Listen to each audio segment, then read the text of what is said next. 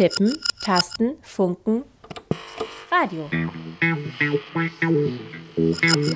Aus Print nach mehr. IZ3W on Air. IZ3W? Die nord-süd-politische Zeitschrift IZ3W on Air. On Air.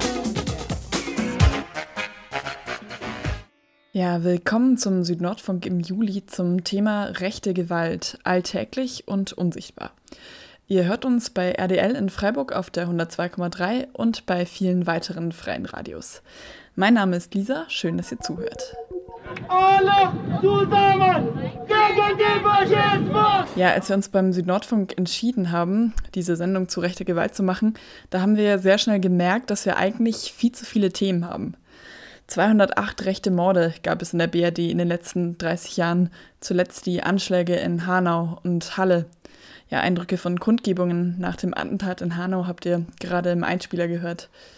Wir könnten also über die Ignoranz deutscher Behörden gegenüber der Kontinuität dieser rechten Gewalt in Deutschland sprechen, über Rassismus in den Sicherheitsbehörden und in der Gesellschaft, über das Einzeltäternarrativ und nicht zuletzt über toxische Männlichkeit und faschistische Gewalt. Und Faschismus tötet überall. So lautet der Untertitel der aktuellen Ausgabe der IC3W und sie drückt dabei in nur drei Worten das Unfassbare aus. Eigentlich hätten wir wohl über jedes Land der Erde berichten können.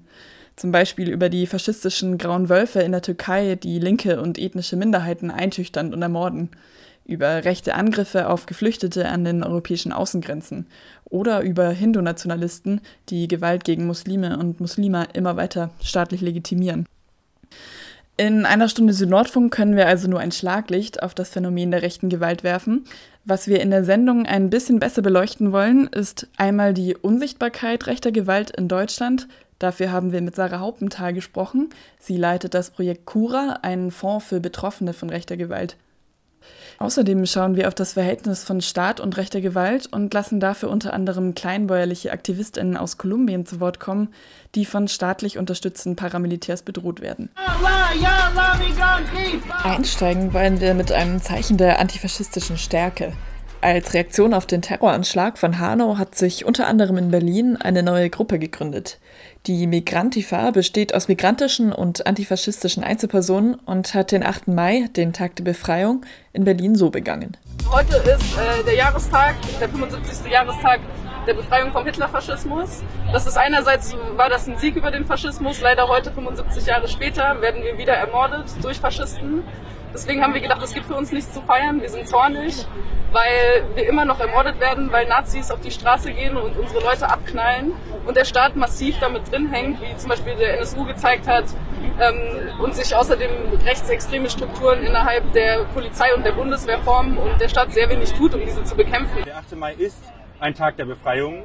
Für manche, für einige ist er ein Tag der Befreiung gewesen. Für viele war er ein Tag der Niederlage. Und viele in Deutschland tun heute so, als wäre es auch für sie ein Tag der Befreiung gewesen, obwohl sie eigentlich auf der Seite der Täter standen oder damals gestanden hätten.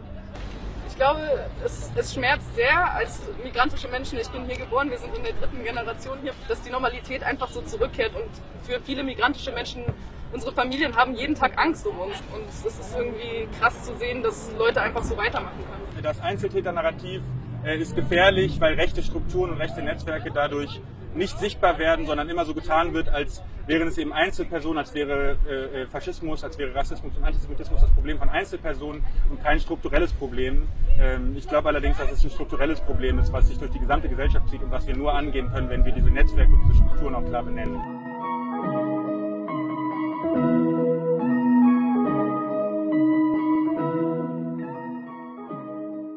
Am 7.01.2005 wurdest du ermordet. Da bin ich mir sicher. Jeder Mensch, der sich aufrichtig mit deinem Tod beschäftigt, kann nur zu dieser Erkenntnis kommen. Und wer deinen Namen Uri Jallo noch nie gehört hat, was für ein Privileg. Es ist ein feiges Privileg, aber das haben Privilegien manchmal so an sich. Lieber Uri Jallo, dieses Land muss wissen, wer du bist. Und deswegen braucht es Migrantifa.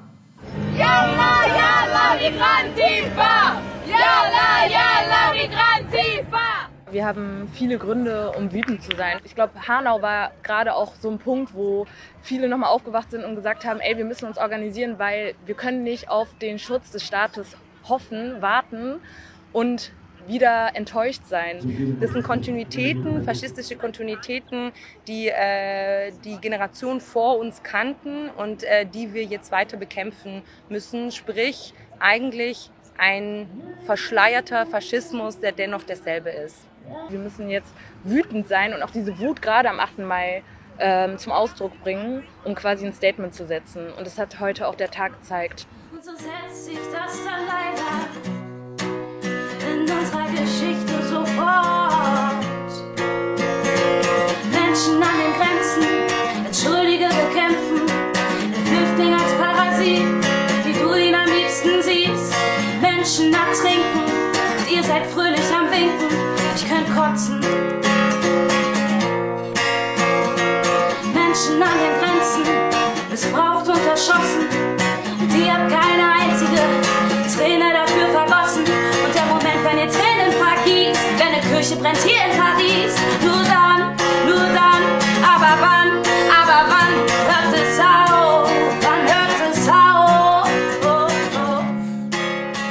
wann hört es auf? Rechte Gewalt hat immer dann Platz in einer Gesellschaft, wenn die rechte Ideologie der Ungleichwertigkeit menschlichen Lebens dort einen Platz hat. Das betonen nicht nur die Aktivistin der Migrantifa, so argumentiert auch der Soziologe Thorsten Mense in der aktuellen Ausgabe der IC3W. Alltagsrassismus legitimiert rechte Übergriffe und tut sie als Einzelfälle ab, die von psychisch verwirrten EinzeltäterInnen begangen wurden. Doch rechte Gewalt und der dazugehörige gesellschaftliche Rassismus, so schreibt er weiter, begleiten die Bundesrepublik seit ihrer Gründung. Anfang Juni konnte man aber das Gefühl bekommen, dass sich da gerade etwas ändert.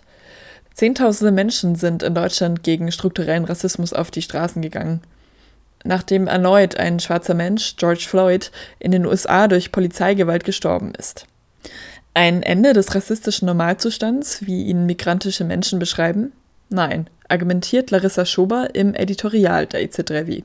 George Floyd starb am 25. Mai 2020 in Minneapolis, erdrosselt von einem Polizisten. Er wurde 46 Jahre alt. Es ist eine grausame Tatsache, dass George Floyd nicht der erste Afroamerikaner war, der in den letzten Jahren in den USA tödlicher Polizeigewalt zum Opfer fiel. Er ist auch nicht der erste, dessen grausamer Tod auf Video festgehalten wurde. Doch etwas scheint diesmal anders zu sein. Die Proteste unter dem Schlagwort Black Lives Matter entfalteten eine ungeahnte Wucht. Vielleicht hat sich zu lange nichts geändert. Die Black Lives Matter Bewegung entstand 2013 als Reaktion auf den Freispruch George Zimmermans, der den schwarzen Teenager Trevor Martin erschossen hatte.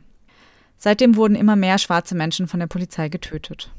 Zuletzt starben Brianna Taylor im März dieses Jahres und Sean Reed im Mai.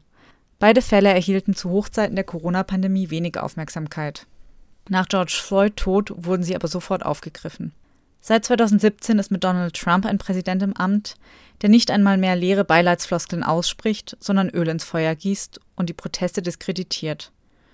Und dies nun mitten in der Corona-Krise, von der AfroamerikanerInnen überdurchschnittlich betroffen sind. Das Risiko, an Corona zu sterben, ist in Chicago für Schwarze siebenmal höher als für Weiße. Die strukturelle Diskriminierung ist derzeit besonders offensichtlich. Das alles hat zu einem Ausbruch der Wut geführt. Vielleicht stellt George Floyd Tod einen Wendepunkt dar. Die aktuellen Proteste sind demografisch diverser geworden. Zudem fanden von Pendleton, Oregon bis Bar Harbor, Maine, Black Lives Matter Proteste auch in kleineren Städten statt. Es scheint, dass Rassismus tatsächlich als gesamtgesellschaftliches Problem begriffen wird. Gleichzeitig bekamen die Proteste weltweit Anknüpfungspunkte. In Paris war es der Fall Adame Traore, in Mexiko-Stadt die anhaltende Polizeigewalt, in London die rassistischen Polizeikontrollen während des Corona-Lockdowns, in Sydney die fast 400 Aborigines, die seit 1991 in Polizeigewahrsam starben. Zehntausende Menschen gedachten George Floyd und klagten gleichzeitig die rassistischen Zustände in ihren Ländern an. Das ging bis zum Abriss der Kolonialismus verherrlichten Statuen wie beispielsweise in Bristol. Auch in Deutschland gingen im Juni Zehntausende Menschen gegen Rassismus auf die Straße. Zumindest für einen Moment erzwang sie Gehör für die Rassismuserfahrungen der People of Color in Deutschland. Erst der Umweg über die USA ermöglichte den Aufschrei gegen Rassismus. Zuvor brachte der rassistische Terroranschlag von Hanau deutlich weniger Menschen auf die Straße. In den USA sind die Proteste ein Aufstand gegen Trumps Amerika, und das zu Recht. Im deutschen Kontext könnte ein gewisser Anti-Amerikanismus mitschwingen. und mit dem Finger auf andere zu zeigen, ist immer einfacher. Die derzeit variiert vorgetragene Erzählung, dass so etwas in Deutschland nicht möglich sei, ist ein Märchen. Die Polizei ist hier anders strukturiert, aber nicht weniger rassistisch. Wer von George Floyd spricht, darf in Deutschland von Uriallo nicht schweigen. Der Asylbewerber aus Sierra Leone verbrannte vor 15 Jahren in einer Polizeizelle in Dessau. Eine wirkliche Aufklärung des Falles wird bis heute behindert. Gerade wurde ein rechtsextremes Netzwerk innerhalb der hessischen Polizei aufgedeckt. Außerdem flogen bewaffnete rechte Prepper-Gruppen auf, in denen Beamte verschiedener Sicherheitsbehörden aktiv waren. Auch jenseits von rassistischer Polizeigewalt bleibt Rassismus ein massives deutsches Problem. Auf einer Mahnwache in Gedenken an George Floyd in Freiburg fragte ein Redner, wo sollen wir anfangen, wenn wir heute über Rassismus sprechen? Und schlug einen Bogen von George Floyd über Uriallo, Alltagsdiskriminierung, Racial Profiling und die mangelnde Aufarbeitung der deutschen Kolonialgeschichte hin zu dem eigenen, oft unbewussten Rassismus der anwesenden Weißen, der viel zu wenig thematisiert wird. Beim offenen Mikrofon im Anschluss berichteten einige schwarze MitbürgerInnen, wie ihnen alltäglich die Luft zum Atmen abgeschnürt wird. Ja, wo sollen wir anfangen? Rassismus hat in Deutschland andere Ausgangsbedingungen als in den USA. Das macht ihn nicht minder gefährlich. Noch immer sind POC hierzulande benachteiligt. Noch immer sterben Menschen an den europäischen Außengrenzen. Noch immer werden nicht weiße Menschen exotisiert. Noch immer gilt Kolonialismus als ein Problem anderer Länder. Noch immer wird Asylsuchenden aus fadenscheinigen Gründen Schutz verwehrt und sie werden brutal abgeschoben. Noch immer gibt es keine wirkliche Anerkennung des Genozids an den Herero und Nama. Noch immer ist das deutsche Parlament, das deutsche Fernsehen, die Vorstellung der idealen Nachbarn weiß. Noch immer tötet Rassismus. Auch und gerade in Deutschland.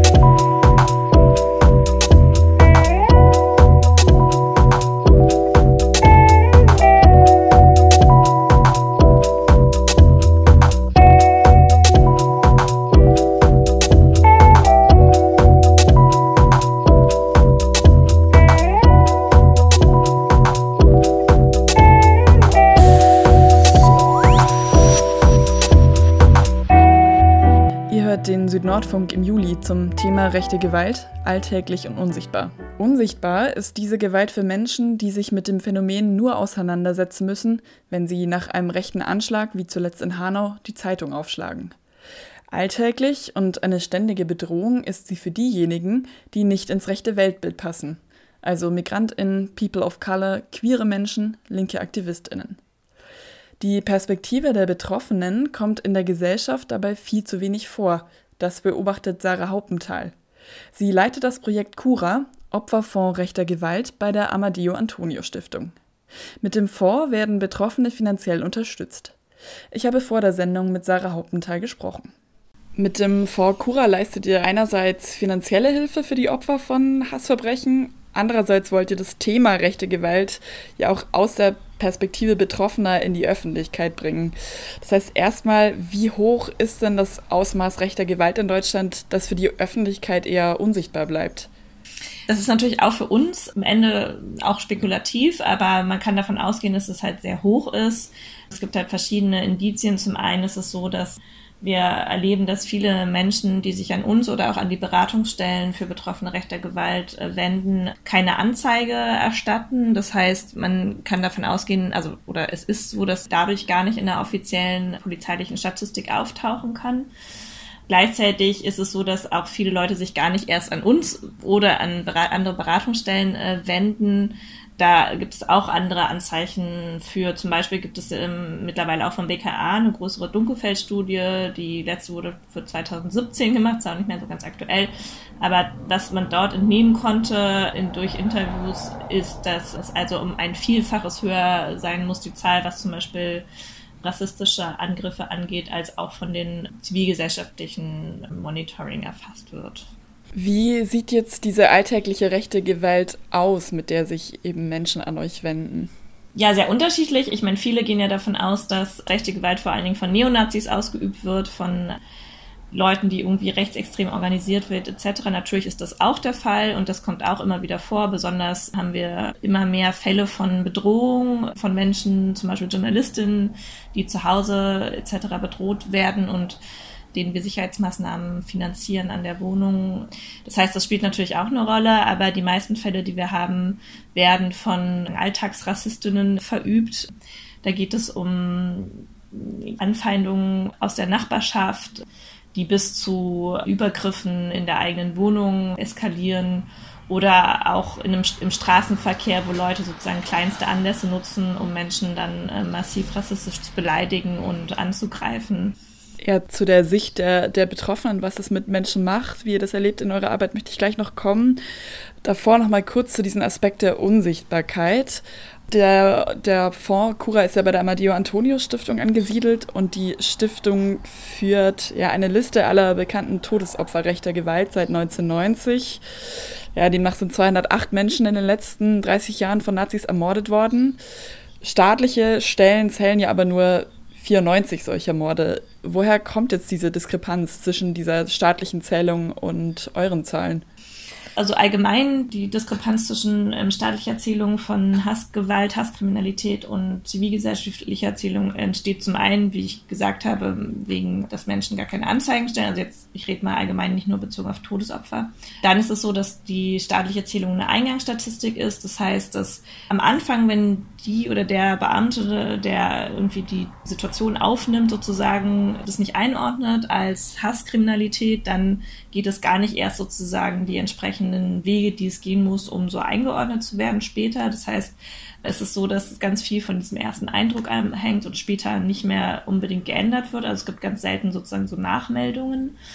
Genau, und im Laufe des Ermittlungsverfahrens und auch der gerichtlichen Behandlung führt sich das häufig sehr weiter, dass es sozusagen ignoriert wird, was für Hintergründe die Tat tatsächlich hatte. Also zum Beispiel eben homofeindliche, rassistische, antisemitische Gründe. Das wird häufig nicht gesehen, auch vor Gericht nicht. Also vor Gericht gäbe es zum Beispiel die Möglichkeit, irgendwie Nachermittlungen anzufordern. Also da muss da dann nochmal sozusagen nachermittelt werden in eine bestimmte Richtung. Das wird häufig nicht gemacht. Dann wird gesagt, naja, nö, wir können ja nichts machen. Die Staatsanwaltschaft hat schon ermittelt, so mehr können wir nicht tun.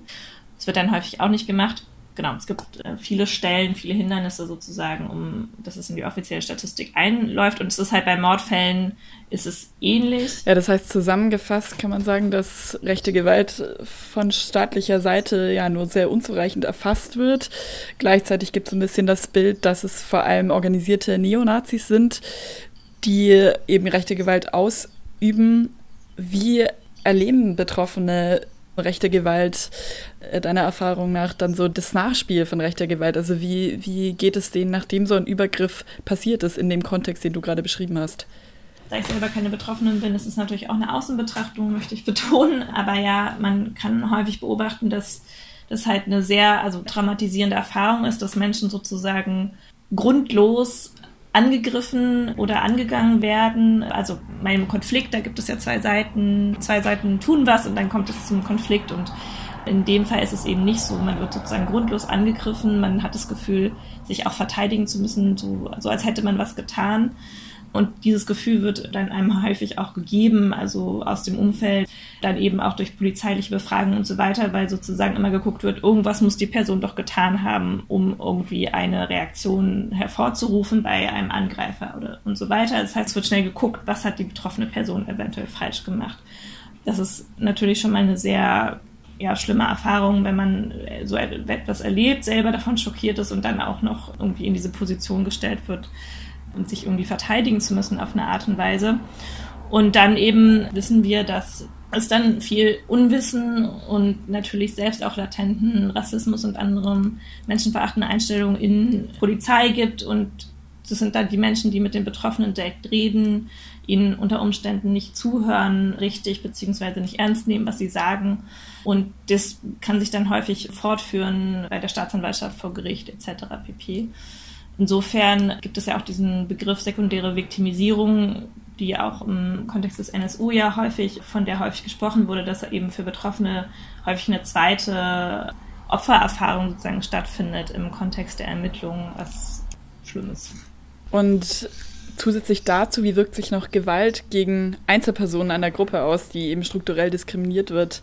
Ja, wie wirkt sich das auf die anderen Mitglieder dieser Gruppe aus? Man nennt menschenverachtende Gewalttaten auch Botschaftstaten. Also das sind Taten, die sich auf eine ganze Gruppe auswirken und Leute natürlich verängstigen, denken, sie können potenziell selber betroffen sein und auch die Bewegungsfreiheit sehr stark zum Teil einschränken an bestimmten Orten, sich Leute nicht mehr trauen, unterwegs zu sein. Jetzt war ja der Opferfonds eine Reaktion auf die rechten Mordanschläge in Mölln und Solingen zu Beginn der 90er Jahre. Wie erlebt ihr jetzt bei Cura die Zeit seit 2015? Also Rassismus und Hetze gegen Geflüchtete zum Beispiel auf der Straße nehmen ja wieder zu. Die AfD vertritt diese ja, Position ja auch im Bundestag. Wie wirkt sich das jetzt auf rechte Gewalt aus und auf die Menschen, die ihr unterstützt? Also fühlt ihr euch ein bisschen wie in einem Revival der 90er? Genau, am Anfang gab es ja einen sehr starken Anstieg von flüchtlingsfeindlichen Übergriffen, die dann auch wieder zurückgegangen sind, weil die Beobachtung war, dass, oder man konnte davon ausgehen, dass sozusagen durch das Erstarken der AfD auch bei vielen gewaltbereiten Rassistin auch eine Art von, also das Gefühl so, okay, jetzt werden wir im Parlament repräsentiert, die Straßenagitation ist nicht mehr so wichtig. Das heißt, es ist sozusagen nicht konstant seit 2015 in einer bestimmten Weise, sondern es hat sich auch wieder verändert. Was aber auf jeden Fall zu beobachten ist, dass Menschen sich mehr trauen, offen Rassismus und andere menschenverachtende Einstellungen zu thematisieren und auch Menschen anzugehen, laut Leute anzupöbeln, zu beleidigen und eben, wie ich das schon mehrfach erwähnt habe, was, was auch besonders beängstigend ist, dass Menschen sich trauen, halt ihre direkten Nachbarn massiv zu bedrohen, in der eigenen Wohnung anzugreifen. Das heißt, die sind ja dann auch nicht anonym. Ne? Es ist ja dann klar, wer war das und so weiter. Es ist leicht zurückzuführen auf die Täterin, den Täter und das zeigt ja auch, wie sehr Leute sich sozusagen im Recht fühlen darin, in dem, was sie tun und, und ihre, ihre Einstellungen und auch das Recht darin, andere Menschen anzugreifen, abzuwerten, zu bedrohen. Und das ist, würde ich sagen, schon, also zumindest ist das aus unserer Beobachtung nochmal eine, eine Zunahme an einer Normalisierung von, von der Abwertung und der Gewalt gegen Menschen. Ja, das sagt Sarah Hauptenthal von Cura, dem Opferfonds für rechte Gewalt von der Amadeo Antonio Stiftung. Vielen Dank, Sarah, für das Interview.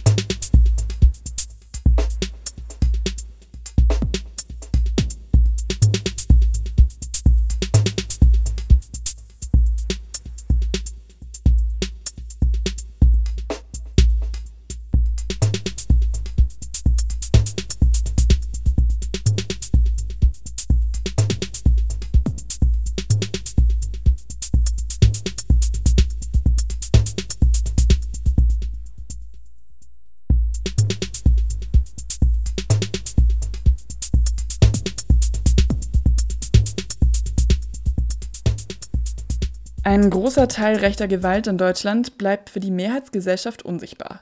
Sie trifft Asylsuchende, die in der Regel vom Rest der Gesellschaft isoliert in Lagern und Heimen untergebracht werden. 1114 gewalttätige Angriffe und Einschüchterungen gegen Geflüchtete oder ihre Wohnorte zählt die Amadeo Antonio Stiftung im vergangenen Jahr. Das sind im Schnitt drei Angriffe pro Tag. Diese Gewalt hat seit 2015 wieder zugenommen, genauso wie Rassismus und Hetze gegen Geflüchtete in der Gesellschaft. Die Organisation Pro Asyl, die sich für die Rechte Geflüchteter einsetzt, beobachtet, wie diese Entwicklungen weniger zu einem besseren Schutz der Betroffenen geführt haben. Vielmehr haben deutsche Regierungen mit Verschärfungen des Asylrechts reagiert, in den 90er Jahren und heute. Lorenz Pfützenreuter von Radio Korax hat mit Bernd Mesowitsch von Pro Asyl über die Anschläge in Solingen am 29. Mai 1993 gesprochen. Damals starben fünf Mitglieder der türkischstämmigen Familie Genç bei einem Brandanschlag. Das Interview fand am 25. Jahrestag der Anschläge vor zwei Jahren statt. Als erstes hat Lorenz Bernd Meswitsch gefragt, in welchem Zusammenhang der Brandanschlag in Solingen mit dem Asylkompromiss kurz danach stand. Also ich erinnere mich noch sehr gut an die Zeit, die Jahre davor, vor dem Anschlag, äh, die Jahre äh, der deutschen Vereinigung. Und es war seit vielen Jahren deutlich, dass es einen tiefgreifenden Rassismus und die Bereitschaft zur Gewalt gegen Migranten und Flüchtlinge in Deutschland gegeben hat.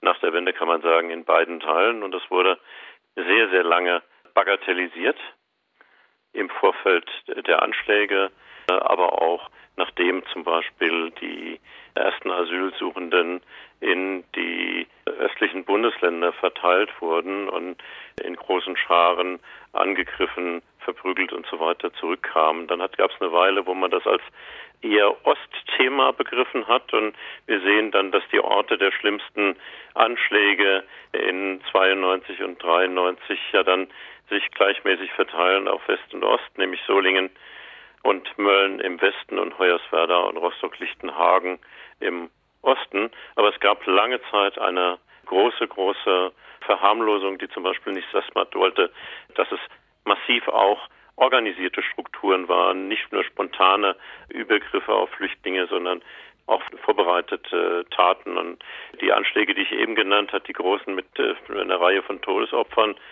führten dann langsam zu einem Aufwachen. Aber andererseits würde die Politik weiter betrieben, dass man die Ziele solcher Anschläge, die Migranten und Flüchtlinge, immer mehr als Problem definierte.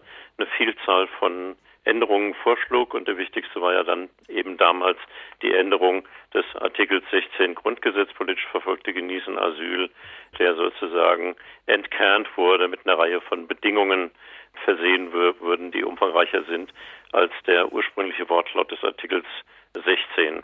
Also so ist meine Erinnerung der Zusammenhänge.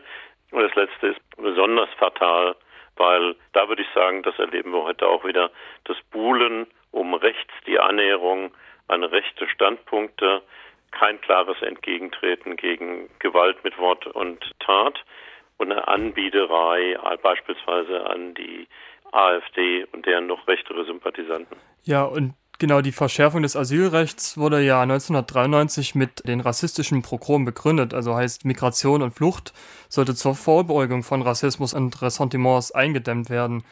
Da gibt es genau, die Deutung, man dass erklärte sozusagen äh, das, was die Täter als Problem gesehen haben, angegriffen haben. Das erklärte man dann auch zu politischen Problemen, die Menschen, die da gekommen waren, was gelöst werden musste und erklärte sozusagen die Abschottung zur Staatsräson. Ich würde schon sagen, teilweise sehenden Auges, dass das natürlich immer wieder die Rechten ermutigen musste und dass das Thema ja mit der Einschränkung des Asylrechts ähm, äh, schließlich nicht beendet war, also sondern jederzeit latent weiterschwelte mit wechselnden. Wir hatten ja Flüchtlingszahlen in der Folge in höchst unterschiedlichem Maße, mal sehr niedrig, mal höher, zum Beispiel während des Balkankrieges. Und es war immer im Untergrund eine latente Bereitschaft zu Übergriffen und Gewalttaten. Nur in den, der Frühzeit spielte das Internet keine so bedeutende äh, Rolle, sondern waren diese sich aufschaukelnden Hasswellen jetzt nicht so in dem Sinne medial vernetzt. Ja, also Sie haben auch von Pro Asyl wahrscheinlich das auch so gesehen, dass rechte Angriffe durch dieses quasi Einknicken der Bundesregierung da auch legitimiert worden sind und auch bis heute noch werden. Ist das so? Ja, mein Eindruck ist, dass man immer wieder den äh, Eindruck vermittelt, ein bisschen Recht haben sie schon. Das sind Methoden, die man nicht akzeptieren kann. Auch die Kanzlerin hat ja heute darauf hingewiesen, einerseits, dass Rechtsextremismus nicht nur der Vergangenheit angehört.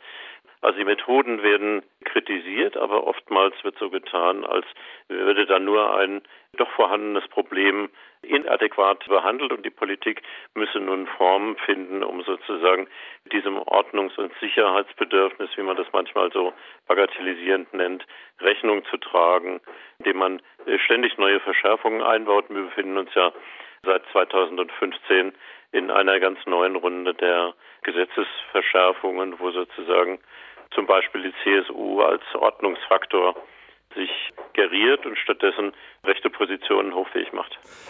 Das Asylrecht wurde ja immer noch weiter eingeschränkt, besonders in den vergangenen drei Jahren. Und das hat ja auch wieder diese rassistisch aufgeheizte Stimmung auch weiter bekräftigt. Und in Dresden, jetzt am Wochenende gab es da auch einen Angriff auf eine Geflüchtetenunterkunft. Ähm, wie bewerten Sie das jetzt mit dem Hintergrund des heutigen Denktages?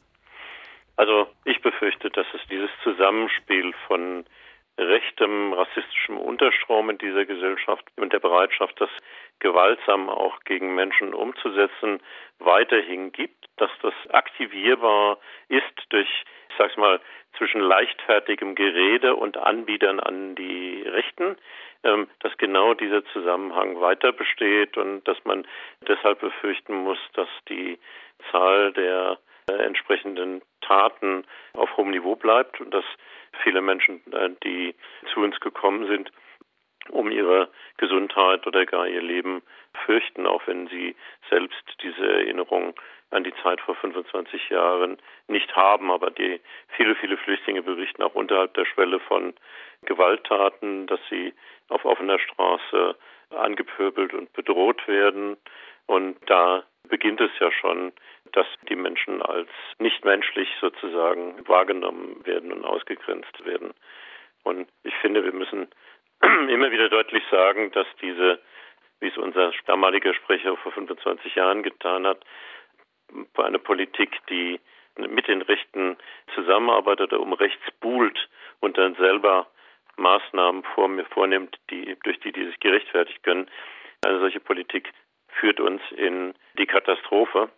Und wir sehen es ja, dass solche Haltungen inzwischen in vielen EU-Staaten hochfähig sind, sich ganz negativ gegen Migranten und Flüchtlinge auswirken und ganze Staaten sich ja aus der Bereitschaft, aus ihren Verpflichtungen, aus ihren völkerrechtlichen Verpflichtungen zur äh, Flüchtlingsaufnahme völlig ausgeklinkt haben und dass eigentlich manche Staatsmänner, ich nenne nur den Namen Orban, aber ist nicht der, äh, der einzige, äh, sich zum Teil aufführen wie andernorts nur Randalierer. Um nochmal um heute auf Solingen zurückzukommen, da wurde den Brandschlag und den Opfern dessen gedacht. Wie blicken Sie denn als Pro Asyl auf dieses Gedenken und auch die Reden der politisch Verantwortlichen dazu? Also ich glaube, man sollte die Gestaltung den Leuten vor Ort überlassen. Ich finde es doch auch sehr ja, gelungen, dass Mevlüde Gönsch, die damals zwei Töchter und drei weitere Verwandte verloren hat, selber dafür geworben hat, dass man gemeinsam gegen Hass, Hass und Gewalt ähm, vorgeht und dass sie sich ein Zusammenleben in dieser Gesellschaft weiterhin wünscht, dass das ihr Bedürfnis war in dieser schwierigen Erinnerungssituation. Ich glaube, das äh, finde ich sehr sehr positiv und soweit ich sehen kann, hat sich ja auch der türkische Außenminister Çavuşoğlu sehr zurückhaltend geäußert und keineswegs hier jetzt Erdogan-Politik gemacht, sondern darauf hingewiesen, dass die rechte Terrorgruppe NSU in Deutschland und deren Mordserie sehr unzureichend beleuchtet ist. Also ich glaube, es war doch alles in allem eine Veranstaltung, die ja würdig war und dass die Kanzlerin natürlich wenigstens sagt, dass Rechtsextremismus auch ein aktuelles Problem ist. Das kann man als einen Anfang begreifen, aber bei dem Thema Umgang mit rechtsrechter Gewalt und Neonazis, wie gesagt, die politischen Einsichten haben nach meiner Feststellung in den letzten 25 oder 30 Jahren nie so lange gehalten. Mhm. Und was kann man Ihrer Meinung nach heute noch aus dem Fall Solingen ziehen?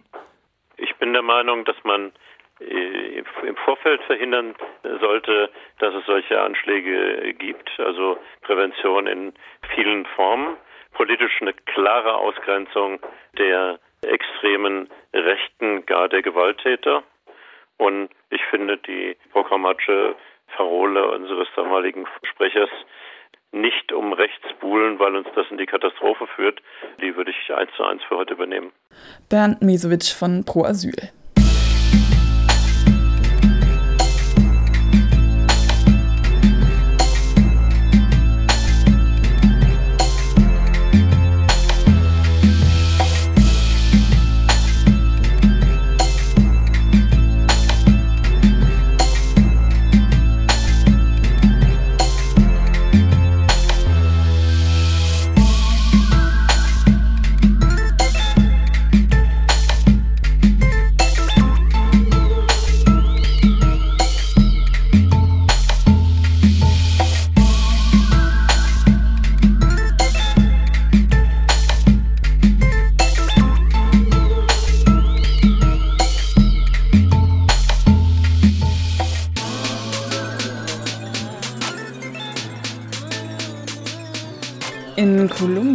Besteht eine regelrechte Allianz zwischen Staat, rechten bewaffneten Gruppen und kapitalistischen Interessen. Seit Jahrzehnten ermorden rechte Paramilitärs gezielt Aktivistinnen aus sozialen Bewegungen. Die Paramilitärs setzen dabei die Interessen von Drogenbaronen und Großgrundbesitzern durch. Interessen, die auch der aktuelle Präsident Duque vertritt. Duque lässt die Morde an den Aktivistinnen einfach so geschehen. Opfer dieser Morde werden Personen, die sich für Menschenrechte einsetzen, für den Zugang zu Land und gegen große Bergbauprojekte, an denen häufig auch europäische Firmen beteiligt sind. Auch Jorge Enrique Oramas kämpfte gegen ein Bergbauprojekt im Departamento Valle de Cauca im Südwesten Kolumbiens. Er wurde Mitte Mai ermordet. Claudia Patricia Gittis erinnert in ihrem Beitrag an Oramas und lässt mutige LandrechtsaktivistInnen zu Wort kommen, die aufbegehren gegen die staatlich gewollte rechte Gewalt. Am Samstag, den 16. Mai 2020, nahm ein Unbekannter, Jorge Enrique Oramas, das Leben und hinterließ nur ungelöste Fragen in den Köpfen derer, die ihn kannten. Nach Angaben des Instituts für Studien für Entwicklung und Frieden in Kolumbien (INDEPAS) war Oramas der bislang hundertste ermordete Sozialführer im Jahr 2020 so sprach Jorge Enrico einige Tage vor seinem abscheulichen Mord, als er mit all der für die Pandemie typischen Biosicherheitsbekleidung nach Hause kam.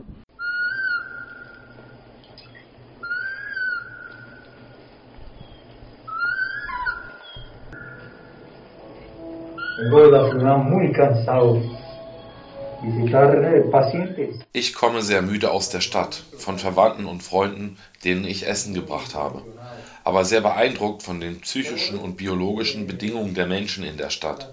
Ich bin überrascht zu sehen, wie sehr die Menschen Angst haben. Sie wollen nicht über die Pandemie als solche nachdenken und vergessen die realen Verhältnisse dieses Landes. Und der Staat arbeitet nur für sein eigenes Wohl und entzieht sich der Verantwortung. Das bedeutet, dass die Menschen ein Verhalten annehmen müssen gegenüber dem, was gerade passiert. Sie können nicht Gefangene sein von einer gestorbenen Hoffnung, einer leeren Hoffnung, eines Stillstands, einer Entführung ihres Bewusstseins, einer Gefangenschaft ihres Geistes. Die Menschen kaufen lauter Unsinn und sie haben weder die Vorsicht noch das Maß, um sich zu versorgen. Was braucht die Bevölkerung gerade? Sie müssen ihr Immunsystem erhalten und die Abwehrkräfte stärken.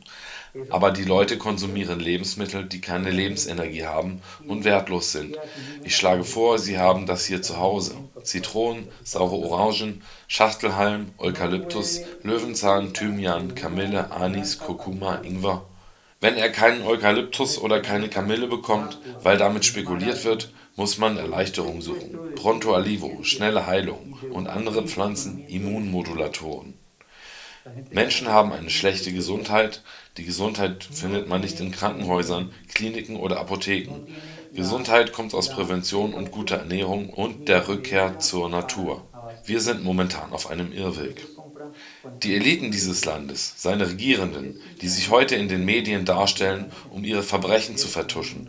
Sie tragen viel Kleidung und teure Anzüge, sie duschen sich und waschen sich die Hände, um sauber zu erscheinen aber sie sind voller Blut und wie ihre Herzen und ihre Gewissen.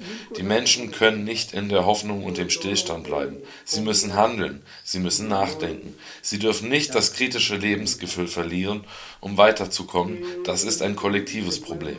Ich glaube, dass die Menschen sich weiterhin der Front bewusst sein und sie sehr unterstützen sollten.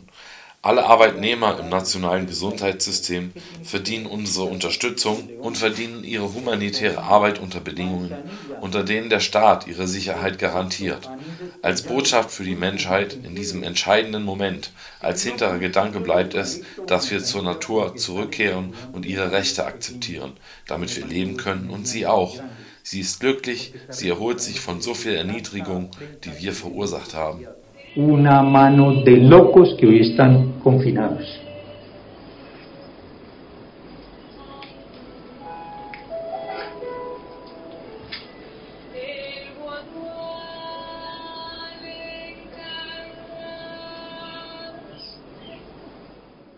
Bäuerliche Sozialführerin Luisi Escobar erinnert sich auf diese Weise an ihren Freund Jorge Oramas und erklärt, warum Bauern und Ureinwohner in Kolumbien um ihr Leben, ihr Land und ihre Ressourcen fürchten.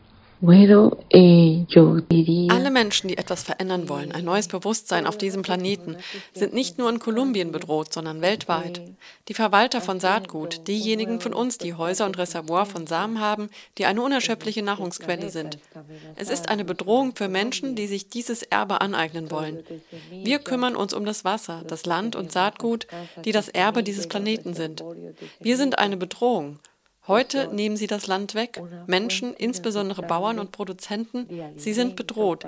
Diejenigen, die sich um das Saatgut kümmern, wie der Bauer Oramas, den sie getötet haben, sind eine Bedrohung. Und diejenigen, die das tun, was ich hier tue, sprechen, zählen, sagen, dass wir eine Bedrohung sind, die diejenigen, die Ressourcen für alle, nicht für einige, für alle schonen wollen. Das macht uns zu einer Bedrohung. Auf jeden Fall fühle ich mich nicht bedroht, weil ich anders denke.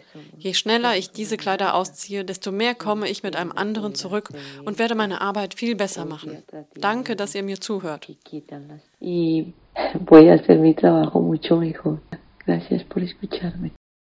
Lucy Escobar ist Bäuerin und leitet eine Gruppe von 30 BiolandwirtInnen.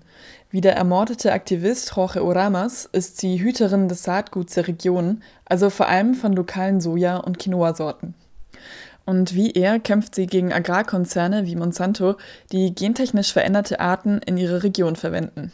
Doch Kleinbäuerinnen und Kleinbauern sind in Kolumbien nicht nur in Gefahr, wenn sie sich wie Lucy Escobar den Interessen großer Unternehmen in den Weg stellen. Oft werden sie auch Opfer einer Praxis der sogenannten False Positives. Dabei tötet das Militär unschuldige Bäuerinnen und Bauern, um angebliche Ergebnisse im Kampf gegen Kriminalität und Drogenhandel präsentieren zu können. Die getöteten Menschen präsentiert die Regierung dabei als gefallene Guerillakämpfer im bewaffneten Kampf. Auch gegen diese Praxis wehrt sich die Landbevölkerung. Hier protestieren Bauern aus der Region Antioquia gegen eine Gruppe von Soldaten, die gerade einen Bauern aus der Region ermordet haben. Die Frau, die das Opfer anscheinend kennt, konfrontiert die Soldaten mit ihrem Mord an einem Unschuldigen. Wir wollten Beweise dafür haben, dass einige Menschen gefangen genommen wurden. Jetzt stellt sich heraus, dass sie einen Bauern getötet haben. Sie kommen, um die Bauern zu ermorden. Warum töten sie den Bauern? Sie greifen die Zivilbevölkerung an. Das Verfahren ist, dass der Hubschrauber kommt und sie sich diesen Bauern als Guerillakämpfer vorstellen. Guerillero ist er nicht. Wir werden nicht zulassen, dass er, wir werden nicht zulassen, dass er als Guerillero betrachtet wird. Wir werden nicht zulassen, dass ihr ihn von hier wegbringt. Er ist unser Bauer. Und wir werden nicht zulassen, dass ihr ihn von hier wegbringt. Die kolumbianische Landbevölkerung wehrt sich trotz staatlich unterstützter rechter Morde gegen AktivistInnen weiter. Das war ein Beitrag von Claudia Patricia Gitis. Ihr hört den Südnordfunk im Juli.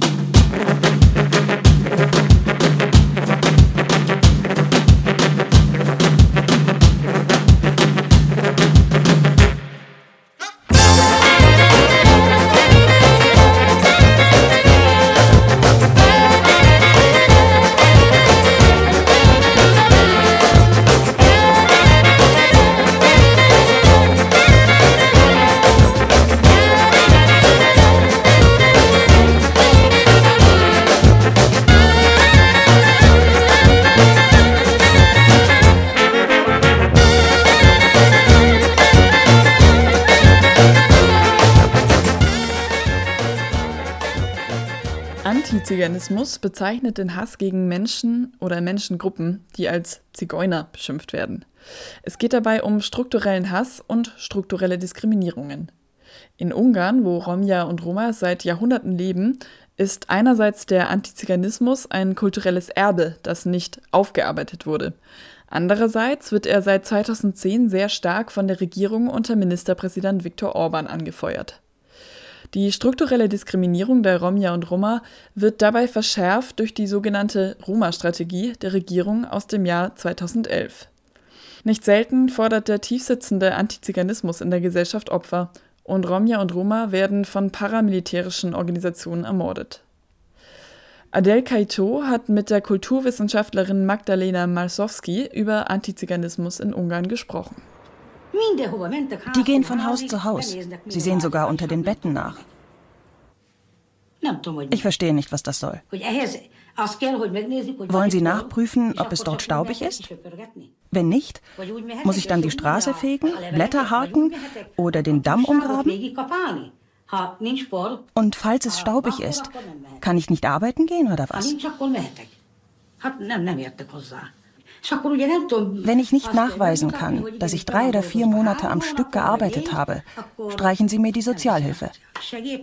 Damit ist auch das noch weg. Auf einen Schlag. Dann bleibt uns gar nichts mehr.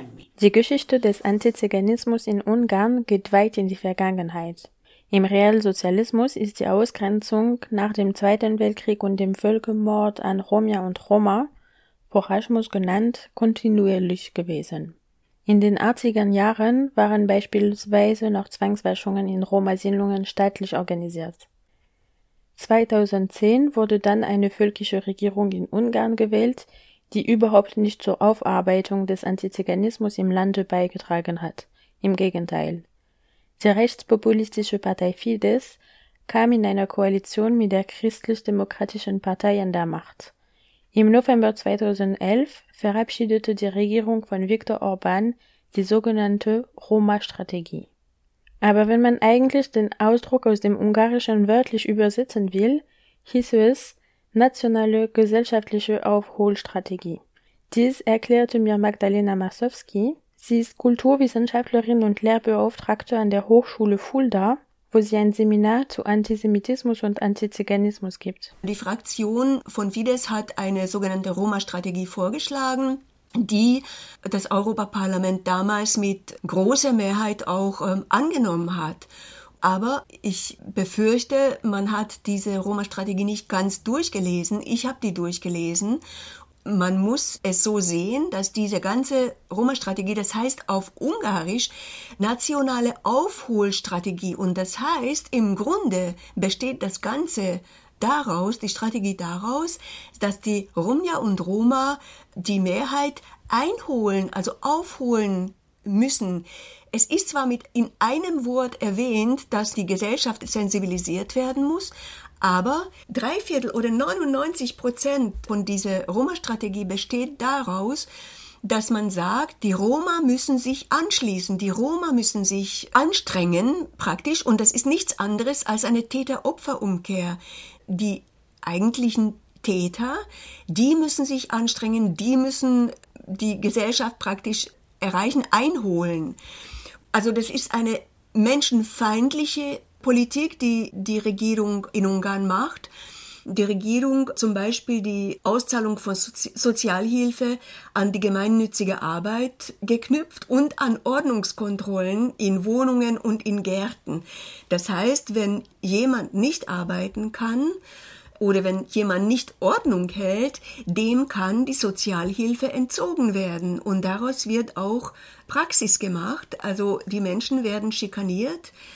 Kranke und gebrechliche Menschen äh, fliegen nach einer Weile gänzlich aus dem Sozialsystem raus und haben überhaupt nichts. Die ungarische Regierung führt eine menschenfeindliche Politik, die Roma und Roma systematisch diskriminiert.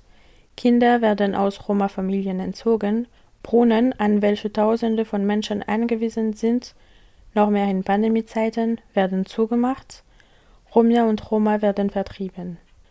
Zwei in Ungarn lebenden Roma bezeugten in einem Arte-Doku-Film davon. Ich werde Ihnen sagen, wie es hier läuft. Das Wohnungsamt lässt die Häuser verkommen, damit die Roma so schnell wie möglich vertrieben werden können.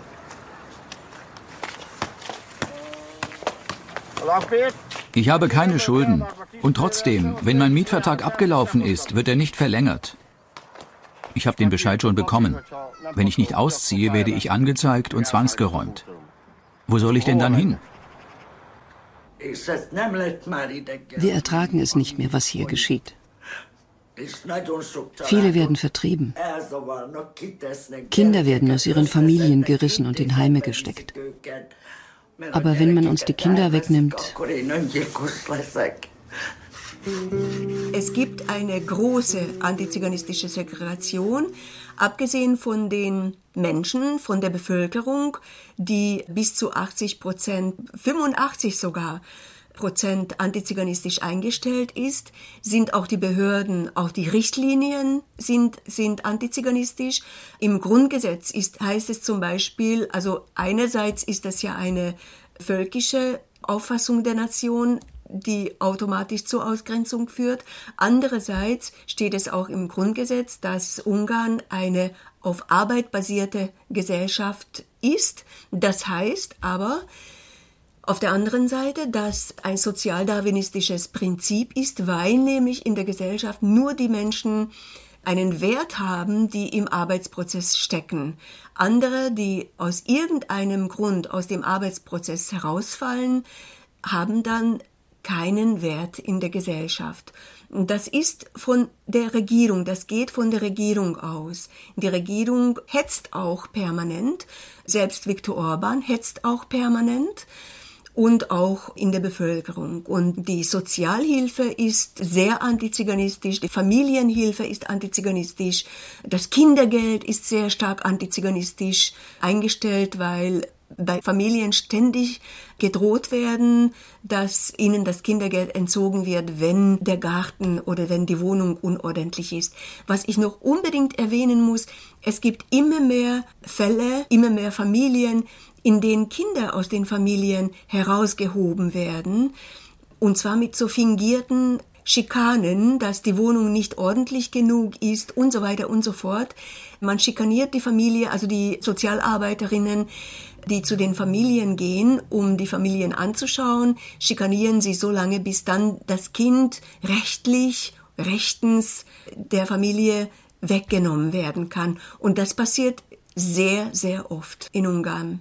2009 wurde das letzte Mal so eine Erhebung durchgeführt, wie viele Roma-Kinder in Sonderschulen kommen und die Zahl war schon damals größer, ich glaube 2009 oder 2007, war schon damals etwas größer als in der Zeit, als Hitler an die Macht kam. Das heißt, das ist ein eine Art Messlatte, wie viele Kinder in, in Sonderschulen eingeschult werden. Daran kann man messen, wie ausgrenzend eine Gesellschaft ist und, und die Regierung. Diese staatlich organisierte Diskriminierung und der tiefprägende Antiziganismus haben für Höhepunkt die körperliche Gewalt, die Romja und Roma zu Opfer macht.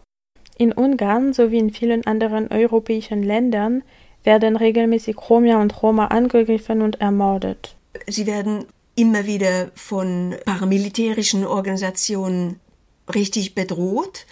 Paramilitärische Organisationen marschieren in Roma-Gegenden auf und werden von der Regierung nicht nur nicht gehindert dran, sondern ich muss sehr aufpassen, was für einen Begriff ich äh, benutze, ermuntern, nicht öffentlich ermuntert, aber so mit kodierten Nachrichten schon ermuntert. Also über Umwege werden sie auf jeden Fall ermuntert. Und man hört immer wieder, dass Menschen zusammengeschlagen werden, dass Menschen, ja, also schikaniert werden, auf jeden Fall und bedroht werden. Eine andere Strategie als die völkische Strategie, die die Regierung gerade treibt, gibt es nicht. Auch die Opposition und sogar BürgerrechtlerInnen benutzen beispielsweise weiterhin den Begriff Zigein auf Ungarisch, der absolut dieselbe ausschließende Bedeutung wie Zigeuner auf Deutsch hat. Die EU-Abgeordnete Anna Donat ist Parteimitglied der Partei Momentum in Ungarn. Sie hat auf Facebook einen Text auf Ungarisch gepostet, welcher meine Interviewpartnerin für uns analysieren konnte.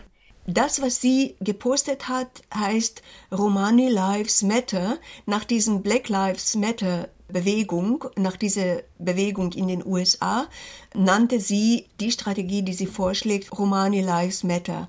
Also ich muss, ich muss voranstellen, dass es ein sehr gut gemeintes Posting ist, aber sie benutzt eben auch das Wort Zigeuner und Zigeunertum. Sie schreibt zum Beispiel, wir müssen uns für das Zigeunertum einsetzen. Und sie schreibt zum Beispiel nichts für sie ohne sie auch Roma sind europäische Bürger, Bürger. Auch die Geschichte der Roma ist zugleich auch unsere europäische Geschichte. Und dann geht es weiter, dass sie Hilfe der, aus dem Kohäsionsfonds nicht äh, bei den Rominnen und Roma angekommen ist. Das stimmt, das stimmt. Sie erwähnt auch die Wörter Chancengleichheit und äh, Antidiskriminierungsrichtlinie. Das ist auch richtig so. Aber auf der, in dem gleichen Posting schreibt sie über Roma-Rahmenstrategie und benutzt wieder das Wort Zigeuner. Also da vermischen sich die Begriffe. Erstens. Zweitens be benutzt sie eben selbst diese, diesen narzisstischen Begriff, diesen NS-Begriff Zigeuner. Und drittens arbeitet sie vollkommen mit diesen sie auf der einen Seite und wir auf der anderen Seite. Also sie, sie ethnisiert das Problem und das ist nicht, nicht gut. Man sollte eigentlich über eine, ein Projekt sprechen oder über eine Strategie sprechen, in der es heißt, wir müssen den Ausgegrenzten die Teilhabe im Sinne eines umfassenden Rechts auf Partizipation ermöglichen. Und genau das passiert in Ungarn nicht. Und da habe ich schon ein bisschen Angst, dass wieder dieses, diese Ethnisierung des Problems vor das Europaparlament getragen wird weil sie nämlich zuständig ist. Sie schreibt in diesem Posting, sie sei zuständig, um diese Strategie auszuarbeiten oder die zu überprüfen. Und ich weiß es nicht. Also wenn, wenn sie das so einreicht und wenn das wieder vom Europaparlament angenommen wird, dann passiert wieder der, derselbe Fehler wie 2011, dass das Problem ethnisiert wird und dass es dann doch zu einer Art Täter-Opfer-Umkehr kommt. Die Kulturwissenschaftlerin Magdalena Marsowski im Beitrag von Adey Kaito. Antiziganismus gibt es nicht nur in Ungarn. Der Zentralverband der Sinti und Roma in Deutschland spricht von wachsenden Antiziganismus in ganz Europa. In Nazi-Deutschland wurden Sinti und Roma systematisch verfolgt, als ZwangsarbeiterInnen misshandelt und systematisch ermordet. Schätzungsweise eine halbe Million Sinti und Roma wurden von den Nazis umgebracht. Doch nach dem Krieg ging die Diskriminierung der Minderheit weiter, in der Bundesrepublik und in der DDR. Einen rassistisch motivierten Völkermord schritt man ab. Die Justiz rechtfertigte die Verfolgung der Sinti und Roma als Prävention von Kriminalität. Erst im Jahr 1982 wurde der Völkermord offiziell anerkannt. Aber der Antiziganismus in der deutschen Gesellschaft ist geblieben. Gewaltvolle Übergriffe auf Sinti und Roma haben in den letzten Jahren sogar zugenommen.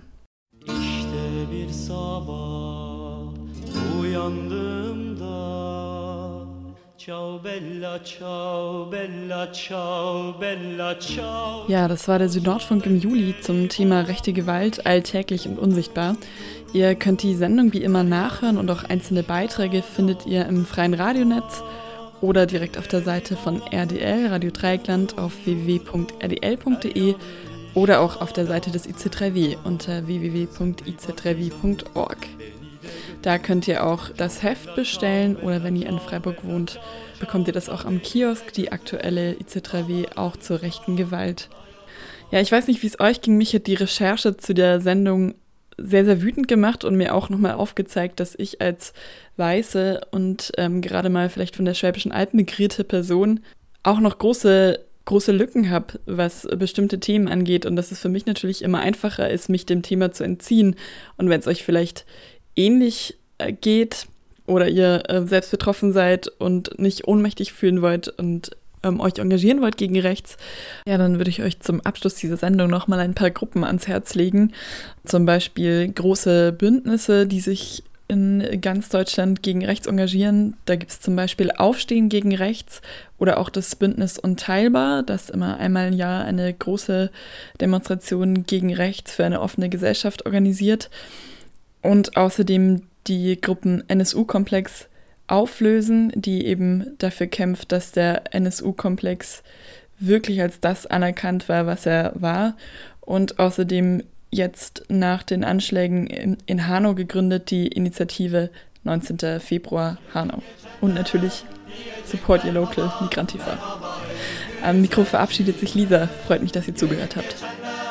Diyecek merhaba, merhaba ey güzel